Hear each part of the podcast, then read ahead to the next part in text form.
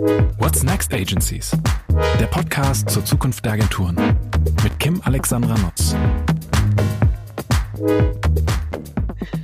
Herzlich willkommen bei What's Next Agencies. Ich bin Kim Alexandra Notz und begrüße heute einen Gründer und CEO, der seine Agentur schon vor über 20 Jahren nach dem permanenten Wandel benannt hat und damit der perfekte Gesprächspartner ist, um mit mir über die Zukunft der Agenturen zu sprechen. Herzlich willkommen, Johannes. Schön, dass du heute dabei bist. Ja, vielen Dank für die Einladung. Sehr, sehr gern. Was ich vor allem so beeindruckend finde an deinem Lebenslauf, ähm, als ich mich auf unser Gespräch vorbereitet habe, ist, er ist recht kurz. Ähm, äh, das, das ist irgendwie selten geworden. Das finde ich faszinierend und sehr positiv, denn du hast Abi gemacht, du ähm, hast ein Studium zum Diplom Kommunikationsdesigner in Kiel abgeschlossen und danach hast du dich einfach direkt mit deinem Pein, äh, Partner Heinrich Paravicini ähm, selbstständig gemacht und die Agentur Mutabor gegründet. Und Mutabor, für all die, die es nicht wissen, die mit dir zu tun haben, wissen es natürlich, aber für alle anderen, Mutabor ist lateinisch und steht für Ich werde mich verwandeln. Also auf Englisch habt ihr das jetzt äh, ja auch auf eurer Website I'm Going to Change übersetzt. Und im Zusammenhang mit der Transformation ähm, der Agenturbranche und überhaupt des Marketings und der Markenführung finde ich das einen unglaublich ja, starken Namen, ein super starkes und sehr passendes Motto. Und ähm, genau, deswegen bin ich umso glücklicher, dass du heute Gast in meinem Podcast bist und ähm, ja, ich sag mal so, die Umstände ähm, sind ja auch besondere, in denen wir uns gerade befinden.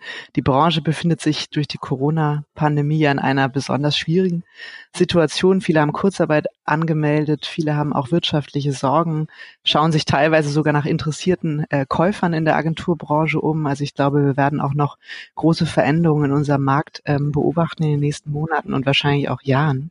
Da stimmt ähm, zu. Ja. Da, da vielleicht mal so die Eingangsphase. Glaubst du, dass das jetzt Beschleuniger und Katalysator äh, der Transformation unserer Branche ist?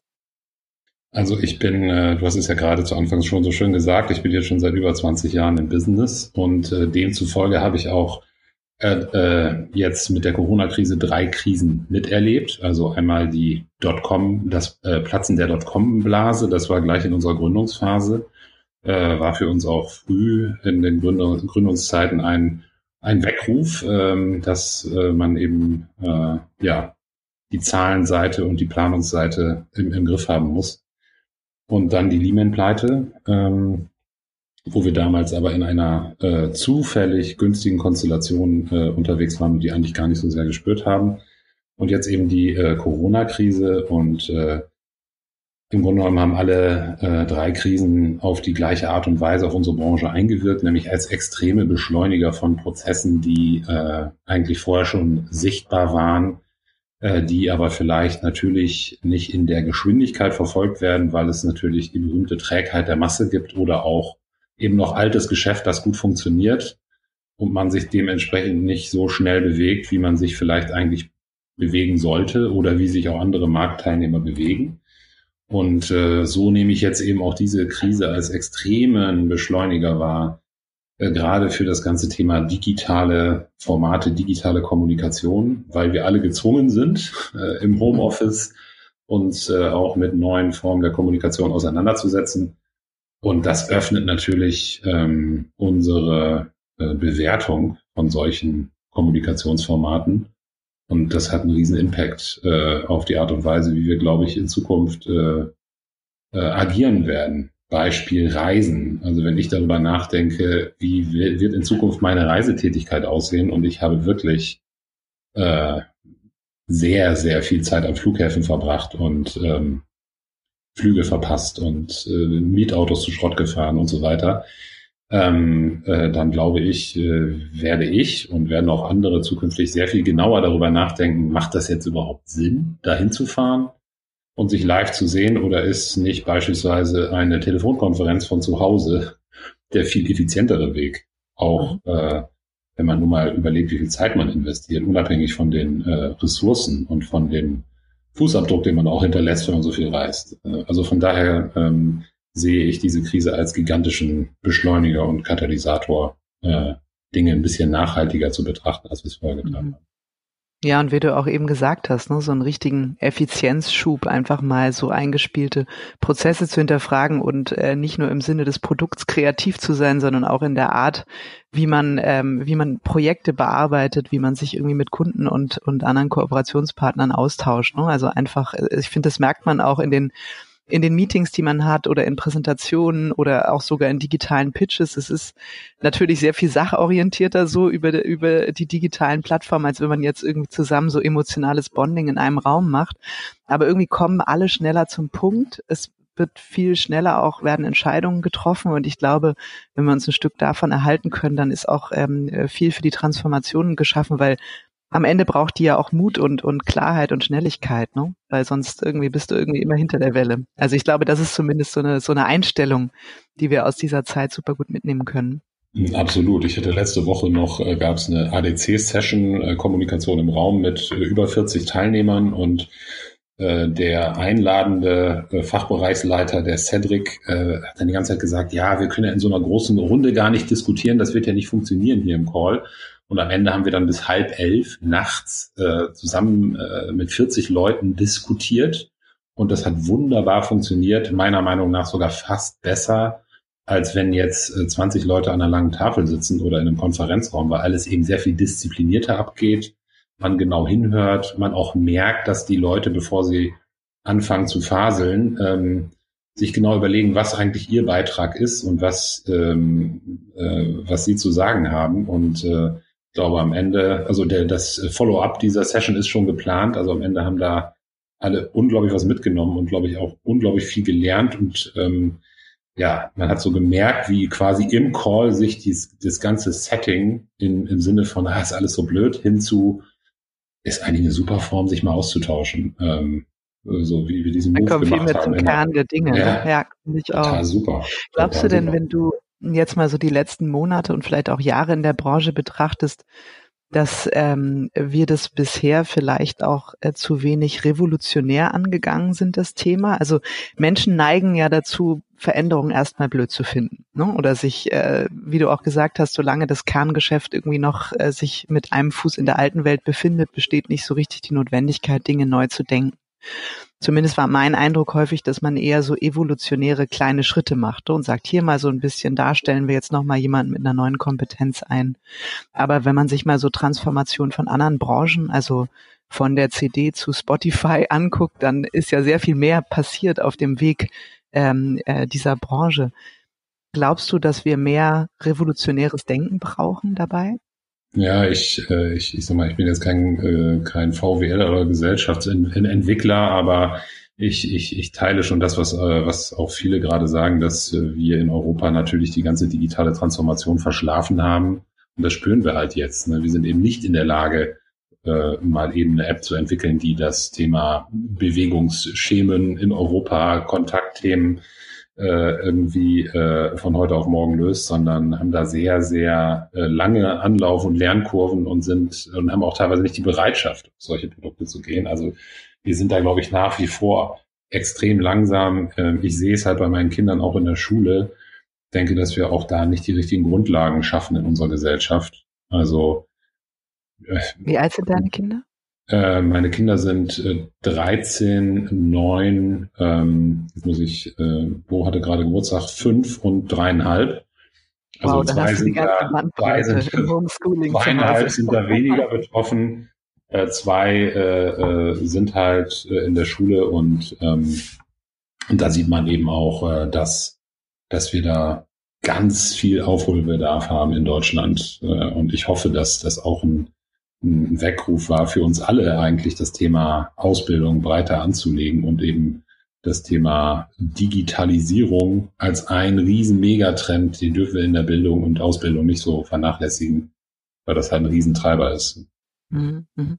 Das ist ein gutes Stichwort, was du auch gerade gesagt hast. Stichwort Megatrend. Ähm, ich glaube, du bist ja auch ein großer Fan davon, ähm, dass man sich bei der eigenen Transformation grundsätzlich auch da an den Megatrends orientieren sollte. Magst du das mal ein bisschen, ein bisschen erklären? Welche gehören für dich dazu und, und ähm, was bedeutet das, Ausrichtung an Megatrends?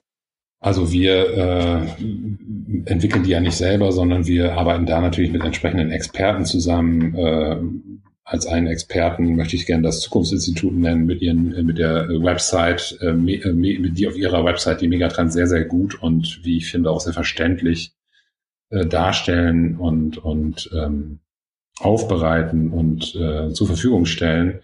Und äh, wir kommen halt immer wieder in unserer Arbeit, also in der Entwicklung von Marken, in der Positionierung von Unternehmen, äh, eben äh, auf diese Megatrends zurück, weil sie letztendlich eben die langfristigen Leitplanken sind, an denen sich Unternehmen ausrichten. Äh, Digitalisierung haben wir in Europa immer noch nicht so richtig bewältigt, also wir sind immer noch dabei.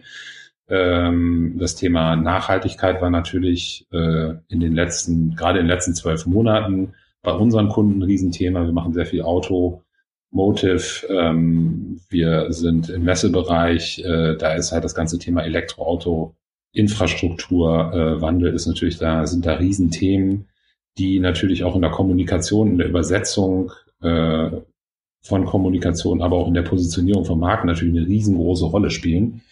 Und wo wir auch sehen, wie im Markt sich eben die Unternehmen auf diese Megatrends einstellen. Manchmal fragt man sich, warum die eigentlich so lange brauchen, weil diese Megatrends sind lange bekannt und das sind auch langfristig wirkende, also auch wenn wir jetzt in der Pandemie sehen, dass, äh, dass wir auf einmal wieder besser atmen können und äh, die, wir, wir Städte wieder erkennen können, sozusagen aus dem Himmel.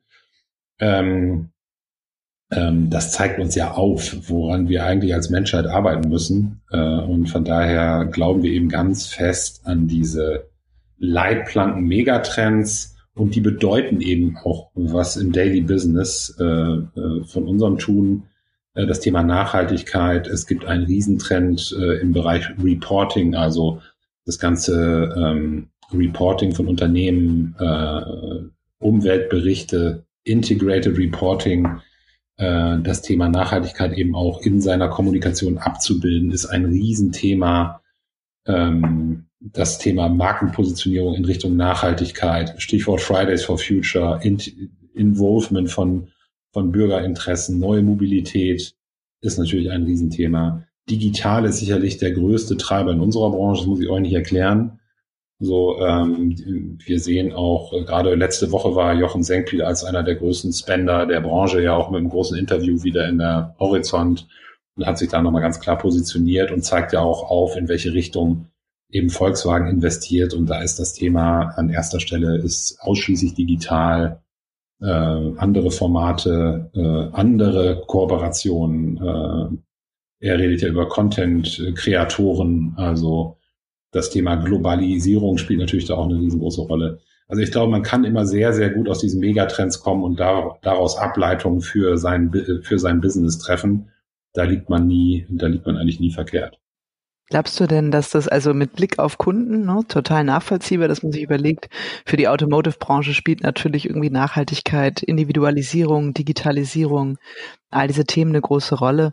Würdest du sagen, dass auch jeder Agenturchef, Agenturinhaber, jedes äh, Agenturmanagement sozusagen diese Megatrends genauso im Blick haben sollte und die eigene Agentur auch danach ausgerichtet transformieren sollte? Also das ist eigentlich unsere Botschaft auch für andere Agenturmanager, das Thema Digitalisierung. Also wir sind stark gewachsen, wenn man jetzt in unsere Historie schaut, ähm, durch Kompetenzen, äh, die wir uns sozusagen äh, prozessual über Kunden, über bestimmte Entwicklungen, die unsere Kunden genommen haben, angeeignet haben. Ähm, erst seit fünf Jahren haben wir eigentlich strategisch Geschäftsfelder entwickelt, äh, klingt jetzt ein bisschen komisch, aber wir sind erst seit zweieinhalb Jahren wirklich ganz bewusst in das Thema digital eingestiegen, haben mit Burkhard Müller dafür auch äh, einen, Kopf gewinnen können, der das bei uns im Hause äh, betreibt und eben die entsprechende Expertise, Expertise und Historie hat. Und dieser Bereich entwickelt sich halt total super. Äh, wir denken gerade intensiv äh, darüber nach, einen Expertisezweig zum Thema Nachhaltigkeit zu entwickeln. Also ähnlich wie wir das im Bereich äh, digital gemacht haben, weil wir einfach sehen, dass das ein Riesenmarkt ist, der eben auch besondere Kompetenzen erfordert. Also wenn ich zum Beispiel als Unternehmen sage, ich folge jetzt der Nachhaltigkeitsagenda und stelle mich auch einem internationalen Nachhaltigkeitsreporting, äh, dann muss ich alle meine Dienstleister, alle meine Prozesse entsprechend umstellen. Und das bedeutet auch was für Kommunikation. Beispielsweise, wenn ich auf Messen unterwegs bin, äh, muss ich äh, mich darum kümmern, dass mein Messestand klimaneutral abgebildet wird. Also ich muss alle Transporte verfolgen, ich muss äh, nachhaltige Investments vorweisen, etc. Und das gilt ja sogar für das Betreiben von klassischer Kommunikation. Es gibt Anbieter, die eben äh, ihre Serverfarmen nachhaltig betreiben, etc., etc. Also das sind eben Kompetenzen, die schüttelt man sich eben nicht aus der Hand, sondern das muss man eben äh, nachhaltig planen und aufbauen. Und äh, wir entwickeln eben aus diesen strategischen Geschäftsfeldern eben auch unseren, eigentlich unseren USP. Wir kommen eben nicht über Kanalkompetenz, äh, wie das vielleicht die Werbetreibenden tun, mit denen wir auch oft verwechselt werden, sondern wir kommen eben über Touchpoint-Kompetenz. Und, äh, das ist eben das Thema Marke. Äh, und da gehört eben nicht nur Kommunikation dazu, sondern da gehören eben auch ganz viele andere Themen dazu, die ich gerade so zumindest mal gestriffen habe. Und äh, von daher glauben wir ganz stark bei der Agenturentwicklung an das Verzahnen mit solchen Megatrends, weil das letztendlich auch Needs sind, äh, auf die, die, über die die Kunden früher oder später sozusagen stolpern und eben auch als Expertise brauchen. Mhm. Das heißt, das ist auch so eure Genese, eure Transformation, wenn man sich die letzten 20 Jahre jetzt mal anschaut, seid ihr ja, ich sage jetzt mal ganz klassisch, ähm, als kann man sagen, Designagentur oder Agentur für ja. Corporate Design Entwicklung gestartet, oder?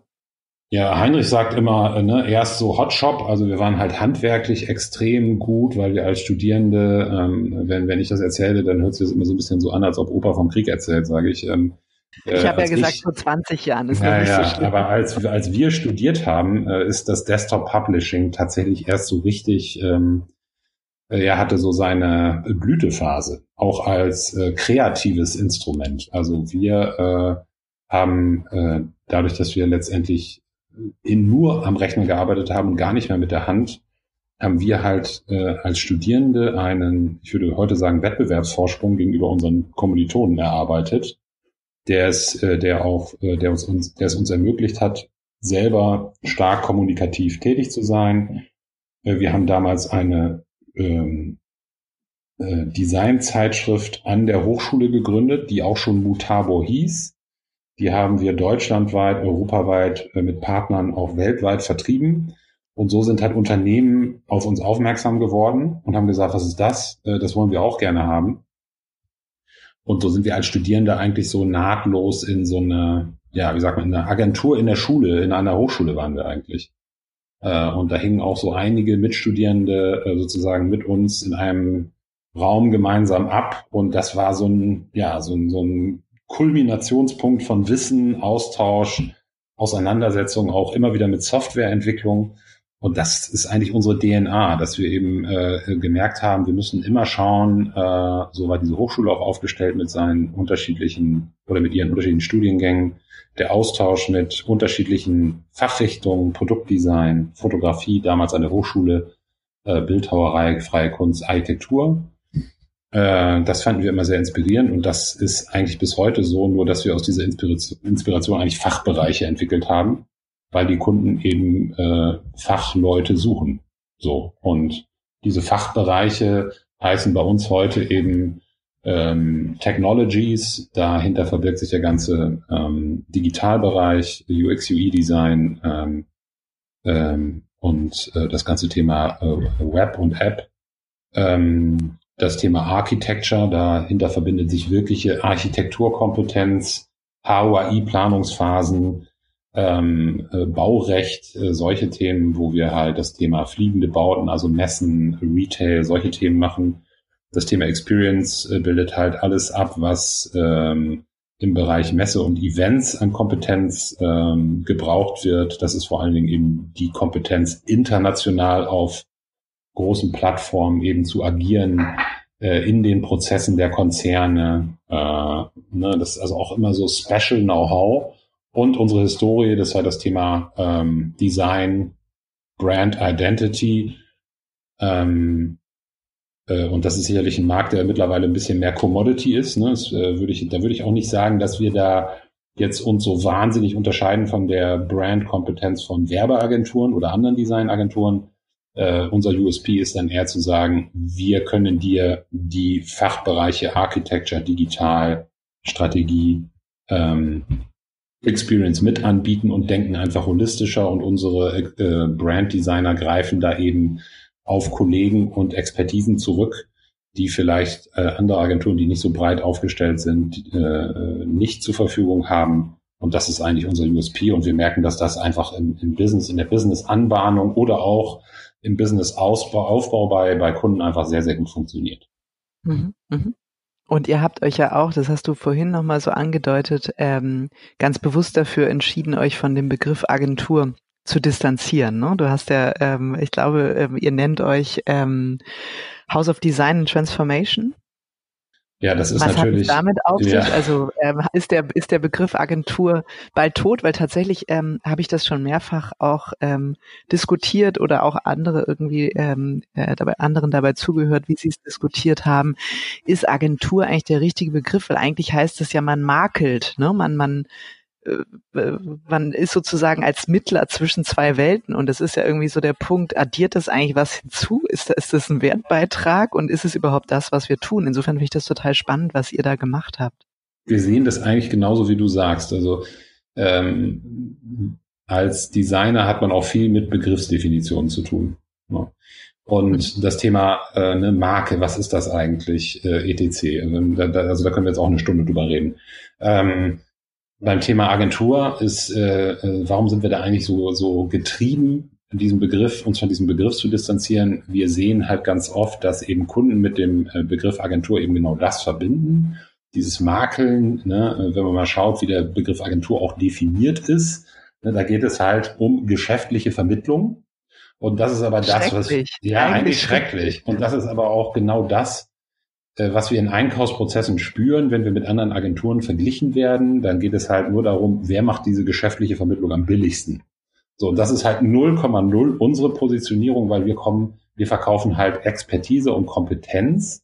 Ne, wir sind auch oft im Wettbewerb zu Unternehmensberatungen. Ne, das Thema Marke äh, äh, übernehmen wir halt ganz oft an der Schnittstelle zwischen CEO und Marketing oder äh, oder Markenverantwortlichen. Und dann hängt man halt immer irgendwo zwischen der Geschäftsführung und den operativen Einheiten und hat eben auch sehr oft mit Unternehmensberatungen zu tun. Äh, und da haben wir halt eben ganz oft eine Schnittstelle. Wir sehen uns da eben sehr viel stärker als Berater, weil wir eben auch mit, mit einer extrem breiten Expertise da reingehen und eben nicht nur operativ umsetzen. Also wir machen eben nicht nur das Design, sondern wir gestalten ja den gesamten Prozess. Wir haben diese, ähm, diese Touchpoint-Kompetenz. Äh, wir denken äh, von innen nach außen, solche Themen. Wir sind da wirklich äh, eher als Beratende unterwegs und äh, das ist äh, eben in der deutschen oder europäischen Kultur mit dem Begriff Agentur irgendwie nicht äh, übereinander zu bringen. Ich sage nur Bundesagentur ja für Arbeit. Ne? Ja, schrecklich. Das, ja, ja, absolut. Und es hat ja auch, ähm, wie du gesagt hast, es, äh, es zeigt nicht unbedingt den Wertbeitrag, äh, den man eben de facto doch leistet. Und es bringt dann immer stärker in die Rolle der ausführenden Werkbank, die ja auch super schnell ersetzbar wird, ne? Und sozusagen nicht das, ähm, das hat der äh, Nathanael Sianta so schön in meiner letzten Folge gesagt, ähm, ja. dass man wirklich äh, Teil des Business-Prozesses wird. Also Richtig. das ist, glaube ich, ähm, äh, da sagt er, es braucht diesen unbedingten Willen von Agenturen und Marketingabteilungen, Teil dieses Prozesses zu sein. Und ich glaube ganz stark daran, weil dann kommt man auch nicht in die Diskussion, ähm, kann ich das Budget jetzt ausgeben oder ist es das, weil es als erstes gestrichen wird, weil es nur Lametta am Baum ist, ähm, sondern es ist halt systemimmanent. Ne? Und äh, ich glaube auch, wenn man eher in dieser beratenden Funktion sehr viel früher in der Wirtschaft, Wertschöpfung ansetzt ähm, und wie du gesagt hast, auch ähm, auf C-Level berät, dann, äh, ich glaube, das ist der große Vorteil, den Unternehmensberatungen tatsächlich haben, dass sie auch an ganz anderer Stelle einfliegen und da ihren Wertbeitrag viel, viel größer äh, auch präsentieren können. Oft ist es ja auch so bei einem klassischen Markenrelaunch, dass die Unternehmen gar nicht wissen, was sie da eigentlich für ein Investment lostreten. Also es sind ja in der Regel bei, bei großen Mittelständlern oder auch Konzernen sind das ja immer Millionen Investitionen. Und wenn Sie da den falschen Berater am Start haben, der eben gar nicht weiß, was man da für ein Budget eigentlich ähm, verantwortet und man in, einem, in einer späteren Projektphase dann darüber auf einmal stolpert und man hat vielleicht schon den Point of No Return überschritten und dann kommt auf einmal so eine, äh, ja, so ein Millioneninvest um die Ecke, das man vorher gar nicht gesehen hat. dann, äh, dann, hat, dann ist man natürlich in der Klemme. Deswegen sagen wir eben, es geht um, äh, es geht um auch eine, äh, es geht um eine Verantwortung auch für diese, ähm, für diese Investitionen. Und das kann man eben nur, wenn man eben äh, eine Expertise hat oder ein Expertenteam, das, das dieses Investment natürlich auch im Blick hat. Oder wenn wir jetzt im Bereich Messe-Event, das sind ja auch Millionen Investments. Wenn man die prozessual nicht sauber im Griff hat, äh, dann äh, entstehen eben wirklich äh, große Schäden und ähm, das ist eben mit dem Austausch von dem Partner ähm, vom einen aufs andere Projekt mal eben nicht gemacht. So, das ist so das mhm. Thema. Das versuchen wir immer hochzuhalten, diese Fahne. Das wird auch von unseren Kunden größtenteils verstanden. Wir sehen es nur in der Geschäftsanbahnung eben, äh, dass da eben nach wie vor oft die Mentalität ist, äh, ich nehme einen anderen Partner. Wir haben neues Management, jetzt nehmen wir mal neue Partner. Das ist ja so der, der erste äh, und, und wie ich finde immer billigste Reflex, den es in unserer Branche so gibt. Völlig, also für mich überhaupt nicht nachzuvollziehen. Aber ähm, da versuchen wir uns eben zu differenzieren und eben auch sichtbar zu machen, was ist denn eigentlich dieses Fachwissen, was wir einbringen, was sind eigentlich die Kostenvorteile auch von diesem Fachwissen und warum braucht es auch dieses Fachwissen.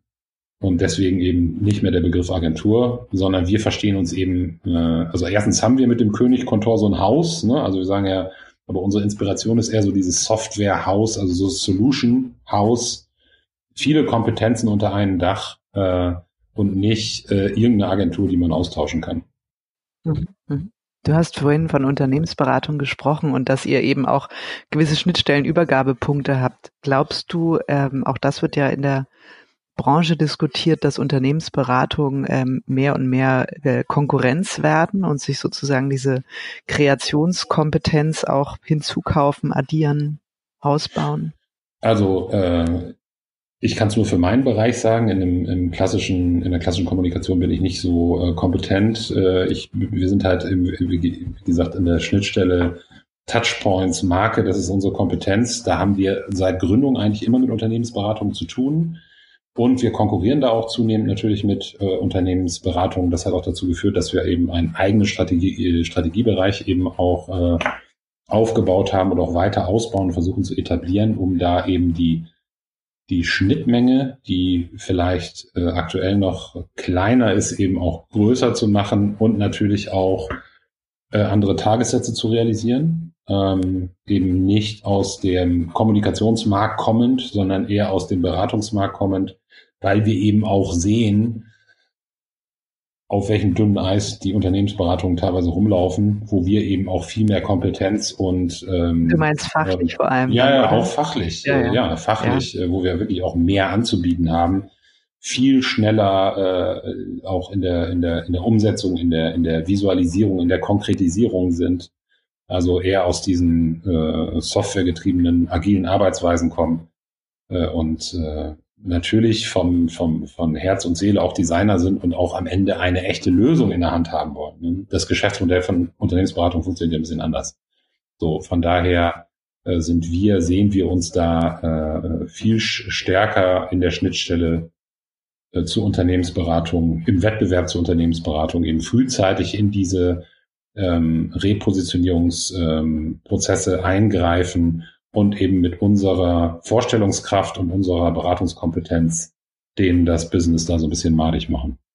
Mhm. Ja, finde ich einen guten Weg. Sehr spannend.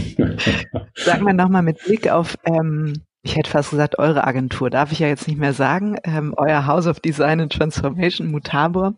Ähm, ihr habt ja den Namen äh, sozusagen gewählt und damit ja gleichzeitig auch ein Statement ähm, für eure eigene Verwandlungsfähigkeit gesetzt. Und du hast ja eben auch gesagt, nur seit ungefähr fünf Jahren entwickelt ihr das auch sehr viel strategischer, als ihr das äh, vielleicht früher auch intuitiv irgendwie richtig gemacht habt.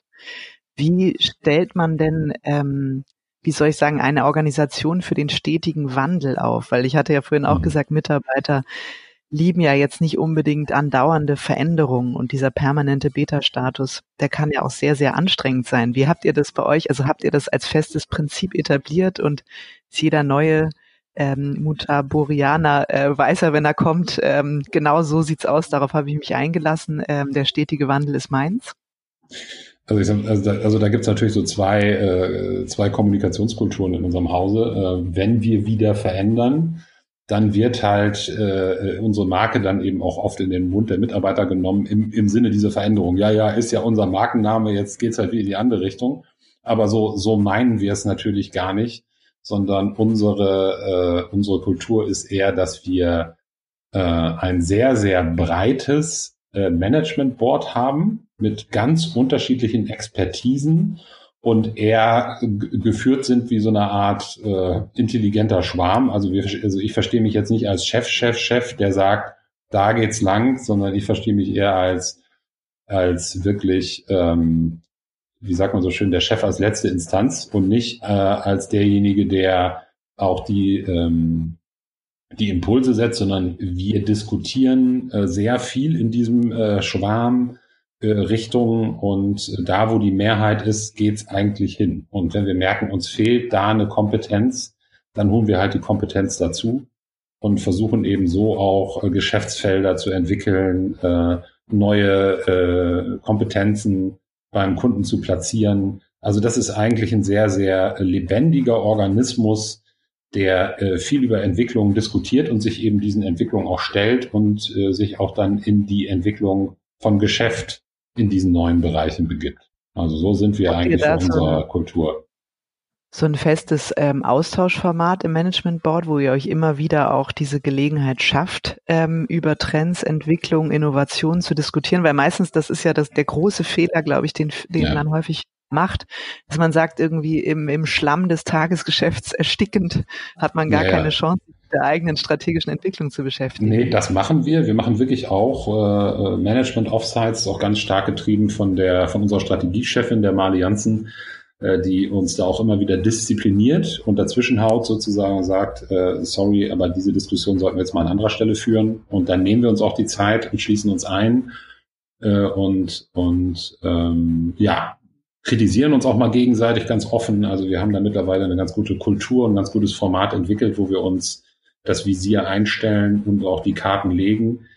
Ähm, und ähm, wir sind auch äh, an der Stelle sehr diszipliniert und versuchen das auch festzuhalten. Also wir überführen das eben auch in, in, in Dokumente, in, in Präsentationen, äh, die wir uns auch äh, regelmäßig gemeinsam anschauen und sagen, äh, stimmt dieser Kurs eigentlich noch? Also erreichen wir unsere Ziele? Sind wir da äh, auf sind wir da auf dem Pfad unterwegs, den wir uns gemeinsam äh, abgesteckt haben? Oder weichen wir ab? Äh, und wenn ja, warum eigentlich? Das schauen wir uns schon regelmäßig an. Aktuell ist natürlich sicherlich eine Ausnahmesituation. Äh, die Formate äh, haben wir äh, ja nicht ausgesetzt, sondern äh, im Gegenteil, wir, wir machen es eigentlich so, dass wir aktuell jeden Tag eine halbe Stunde Managementrunde machen und uns gegenseitig updaten, äh, auch um den Zusammenhang, äh, Zusammenhalt natürlich irgendwie sozusagen zu spüren, aber natürlich auch um die äh, um die entsprechenden Entwicklungen auch wahrzunehmen, aufzunehmen und auch schnell sozusagen äh, drauf zu sein, äh, sowohl in der Kommunikation nach außen wie auch natürlich in den konkreten Lösungen, die wir dann unseren Kunden anbieten. Mhm. Habt ihr denn ähm, auch so eine Art Bottom-up Transformationsimpuls. Also ne, das eine ist ja zu sagen, aus dem Management heraus irgendwie strategische Fluglinie irgendwie festzusetzen und das andere Prinzip, ähm, es passt ja auch zum Megatrend Individualisierung ja. und so weiter, ne, Partizipation der Leute aufgreifen, irgendwie guter Ideen, ähm, äh, funktioniert das dann eben auch übers Management, dass man sagt, im Austausch mit Kollege X ähm, ist folgendes Thema aufgekommen oder wie, wie geht nee, ihr damit wir haben, um? Wir haben feste Formate, zweimal wöchentlich. Äh, und zwar ist es so, dass bei uns äh, jede Woche damit startet, dass wir uns Montagmorgens, dafür haben wir auch einen extra Raum in, einem, in einer Art Auditorium treffen. Mhm. Übrigens ein wir, sehr schöner Raum, ja. Ja, wo wir uns äh, sozusagen einmal äh, updaten, also wo ich ein grundsätzliches Update zu zu den wesentlichen Entwicklungen gebe, einmal wöchentlich, äh, sei es Personal, sei es Presse, was ist gelaufen, sei es Neugeschäftsanfragen, äh, andere Entwicklungen, die wir sozusagen, äh, wo wir ein Update geben, wo wir natürlich auch regelmäßig unsere Strategiepräsen einbringen und auflegen und sagen, äh, hier äh, läuft was nicht oder äh, das haut so nicht hin oder das funktioniert gerade sehr gut. Und äh, diese Veranstaltung endet immer damit, das ist immer so ungefähr eine halbe Stunde, dass ein Mitarbeiter einen Impuls ähm, macht, so 10 bis 15 Minuten. Und da findet natürlich genau das statt. Also da nehmen wir die Megatrends auf Äh, das wird auch äh, sozusagen vorausgewählt von unserer Strategiechefin, äh, die ist sozusagen Head of Megatrends, wenn man so will, und checkt eben auch, ob die Impulspräsentationen dann auf, auf diese Konten sozusagen einzahlen. So, dann legt halt ein Mitarbeiter irgendein Projekt auf, das er besonders toll findet und dann kriegen alle schon mit, dass das in irgendeiner Art und Weise natürlich mit äh, mit den großen Entwicklungen sozusagen verzahnt ist. Und die, das zweite Format, das wir haben, nennt sich Know-how-Transfer. Das, damit endet unsere Woche immer. Also wir machen immer äh, Freitag nachmittags ähm, diesen Know-how-Transfer und das ähm, sind äh, wechselnde Themen. Das sind Projekt-Insights. Also wenn einfach mal ein großes Projekt abgeschlossen wurde, wird das auch mal der großen Gruppe vorgestellt. So im Sinne von, schaut mal, was wir gemacht haben. Äh, guckt mal, welche, welches Wissen wir da aufgebaut haben oder wie wir eine bestimmte Aufgabenstellung gelöst haben. Oder aber auch externe kommen ins Haus äh, und äh, erzählen über, äh, über ihre äh, Themen, über ihre Kompetenzen. Das können äh, Partner sein, also neudeutsch würde man sagen Lieferanten. Äh, ich hasse dieses Wort auch, also Partner mit entsprechender Expertise oder aber auch Kunden oder potenzielle Kunden oder einfach Branchenvertreter, zu denen wir einen guten Draht haben, die einfach ähm, ja so Insights geben, wie sie wie sie ihren Markt bewegen. Und damit mit diesen äh, beiden Leitplanken klammern wir die Woche und haben eigentlich das Gefühl, dass wir dadurch eben auch äh, eben dieses, diese gemeinsame Wissenskultur äh, auch sehr, sehr gut äh, etabliert haben und auch leben. Mhm, mh. Stimmt, das ist ja ein weiterer wichtiger Megatrend, ne? das ganze Thema. Wie soll ich sagen? Ich weiß nicht, wie er offiziell heißt, aber Wissens Wissenskultur. Der heißt Wissenskultur tatsächlich. Also beim Zukunftsinstitut heißt der Wissenskultur dieses Thema permanent äh, an sich arbeiten, lernen und eben auch andere Wissensformate. Ne, das sind wir wieder beim Thema Schule. Äh, das spielt da natürlich eine riesengroße Rolle. Und äh, ja, ist für uns Agenturen ja äh, elementar. nicht mehr wegzubringen, ja. ja, elementar. Absolut. Was ich ganz spannend fand, der ähm, Oliver Klein ähm, hat äh, letztens auch in einer Folge gesagt, dass es eigentlich interessant ist, dass Agenturen so schlecht sind in der eigenen Markenführung. Ne? Sie beschäftigen sich eigentlich den ganzen Tag ähm, mit Kommunikation für die Marken ihrer Kunden, ähm, aber bei der eigenen Positionierung, beim eigenen Herausarbeiten von USPs ähm, äh, tun sich irgendwie viele Beteiligte schwer, ne? weil sie dann irgendwie alle sagen, ja, wir sind irgendwie alle äh, äh, holistisch im Denken, wir und am Ende läuft es doch irgendwie wieder auf 360 Grad hinaus. Warum glaubst du so als, äh, ich sag mal, als, als ja, Markenprofi, Markenstratege auch von Mutabo-Seite, dass sich ähm, die Player in unserer Branche mit der eigenen Marke so schwer tun? Also ich kann es nur von uns selber sagen, wir tun uns da gar nicht schwer, sondern wir investieren da sehr viel Zeit rein. Äh, da ist mein Partner auch, äh, also unsere Buchhaltung scherzt immer, äh, okay, alle zwei Jahre ein neues Corporate Design, so äh, made by Mutabor für Mutabor, ähm, weil wir äh, sozusagen unsere, unsere Marke wieder nachgeschärft haben. Jetzt gerade äh, vor vier Wochen hatten wir auch Website Refresh, haben da nochmal, äh, also wir sind da sehr, sehr hinterher äh, bei uns mhm. selber. Ähm, warum Kollegen das nicht tun, ähm, das kann ich nicht beurteilen. Ich vermute einfach, äh, das ist so dieser Spruch, ähm, äh, den ja auch Köche sagen. Ne? Man selber isst dann eine Bratwurst, obwohl man Spitzenkoch ist. Also das ist so, ähm, vielleicht hat man dann einfach äh, am Ende auch nicht die Kraft oder Muße, das äh, bei sich selber zu tun. Wir haben das sehr wohl. Äh, und ich glaube, wir, wir, wir haben auch eine sehr klare Marke da kreiert für den, für den deutschen Agenturmarkt. Wir haben auch als Studierende damals schon gesagt, auf keinen Fall unsere Nachnamen. Also hatten schon früh die Vision eher so wie Pentagramm, also eine Marke, die vielleicht auch 100 Jahre übersteht. Ne? Also dass man einfach sagt, äh, wir wollen eine Marke, die wirklich für tolle Designlösungen in Deutschland steht. Das war von Anfang an unsere, unsere Vision. Und da, da wissen wir beide auch, dass man da halt permanent dran arbeiten muss, sonst funktioniert es nicht.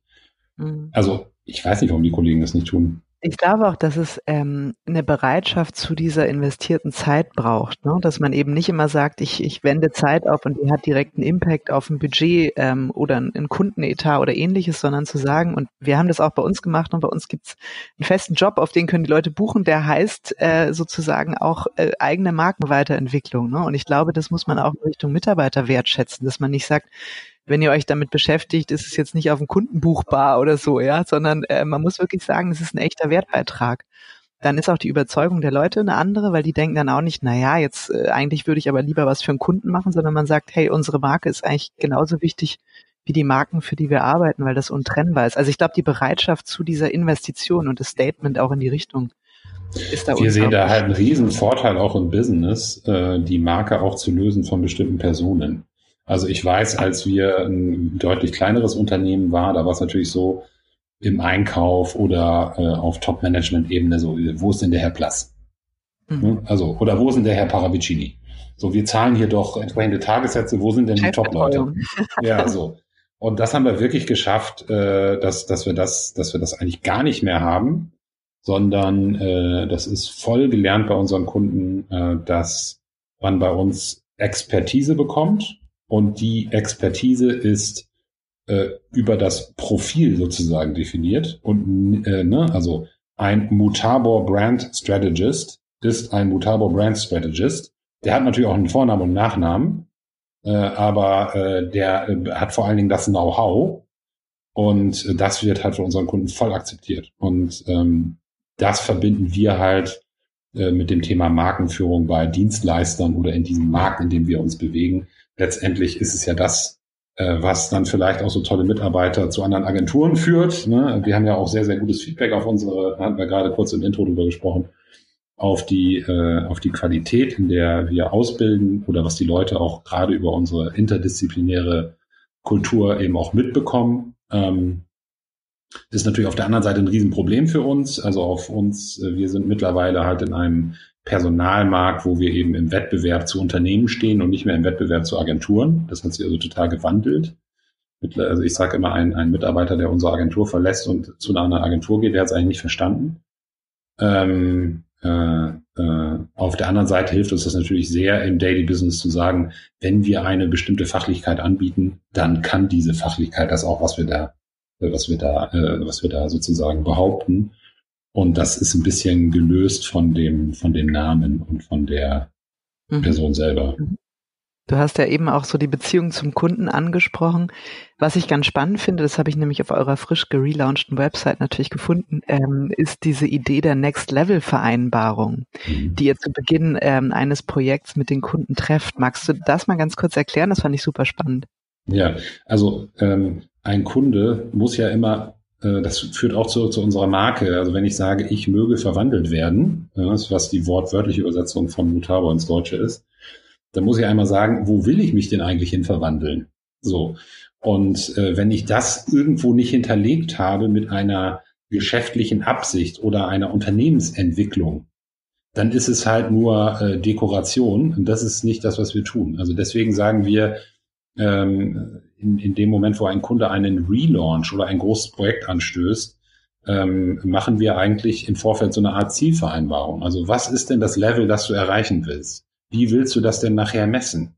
Oder mit wem willst du dich da eigentlich messen? Also das ist äh, etwas, was mal ein, ein, ein Vorstand eines langjährigen Kunden bei uns eigentlich äh, etabliert hat. Der hat gesagt, also ich möchte mich gerne aufs nächste Level entwickeln. Also aktuell sind wir irgendwie in diesem Moosepot da unterwegs, in diesem Markt und wir wollen gerne aufs nächste Level. Und dieses Level sieht für mich so und so aus. Und da, da konnten wir einfach unglaublich gut mitarbeiten. Und dann haben wir das einfach übernommen äh, für, für alle unsere Projekte und versuchen eben gerade bei großen Relaunch-Projekten äh, oder langjährigen ähm, Engagements eben auch zu sagen, okay, jetzt gehen wir diesen Weg gemeinsam, wo wollen wir da hinten rauskommen?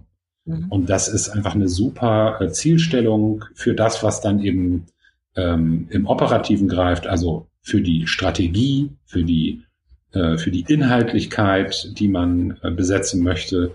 Und wenn man das stehen hat, dann ist es natürlich auch sehr viel leichter, eben in die Design Solution oder die Kommunikationssolution oder was auch immer irgendwie zu gehen. So, und das ist, äh, das kommt bei unseren Kunden sehr, sehr gut an und äh, wird gerade eben auf C-Level halt auch total verstanden. So, ah ja, genau, wir wollen da ja irgendwo anders hin. Äh, lass uns mal aufschreiben, was das eigentlich genau sein soll. Ja, und es dokumentiert ja auch euren Wertbeitrag. Ne? Also genau das, was ja Unternehmensberater heute auch schon sehr richtig machen, ne? zu sagen, wo wollen wir hin? Was ist eigentlich, ähm, äh, ich sag mal, auch wirtschaftliches und unternehmerisches Ergebnis dieser Aktion und nicht nur, was wollen wir in der Kommunikation damit erreichen? Ne? Also ihr, ihr dokumentiert darüber ja auch den Business Impact ganz stark. Absolut, absolut. Also das sind wir auch gerade bei langjährigen äh, Kundenengagements das ist immer sehr schwer, gerade mit dem Thema Branding und Messbarkeit, Ähm, da gibt es natürlich Rankings. Wir haben selber auch mal versucht, so ein, so ein, so ein, so ein Ranking zu etablieren. Ähm, aber gerade bei langjährigen äh, Partnerschaften merkt man das eben schon, was man da doch für ein Momentum hat und wie das auch ein mhm. Unternehmen verändert und auch die Marktposition von Unternehmen eben äh, positiv äh, beeinflusst. Und äh, deswegen sind wir auch sehr stolz darauf, dass wir eigentlich sehr, also das ist immer 90 Prozent unserer Kunden sind eigentlich Kunden, für die wir schon sehr, sehr, sehr, sehr lange arbeiten, die eben auch wissen, was wir da fachlich tun. Äh, oder eben äh, Branchenkunden, die sagen, oh, mit dieser Agentur wollen wir auch mal zusammenarbeiten, weil die haben unseren Branchenmitbewerber äh, extrem gut begleitet und dann kommen die eben entsprechend auf uns. Mhm, mhm. Sag mal, aus dieser Next-Level-Vereinbarungsidee vielleicht mal kurz zu der Frage, hm, glaubst du, dass sich die Vergütung ähm, in, in unserer Branche in Zukunft verändern wird? Weil ich sag mal, viele Jahre, Jahrzehnte galt ja das Prinzip ähm, Zeit gegen Geld. Ne? Ich verkaufe Köpfe, die gewisse Stunden mhm. arbeiten, dann mache ich ein Reporting und sage, möglichst viele Stunden heißt möglichst viel Budget. Ist das was, was zukunftsfähig ist oder könnte es vielleicht sogar sein, dass man auch da eher in so eine Art wertorientierte Vergütung reinwächst?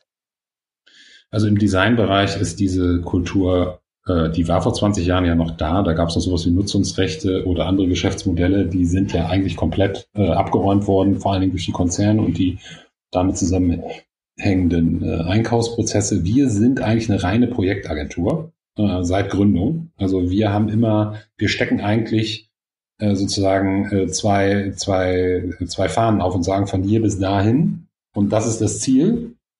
Und äh, dann äh, versuchen wir eben so ein Projekt gesamtheitlich zu fassen, zu kalkulieren.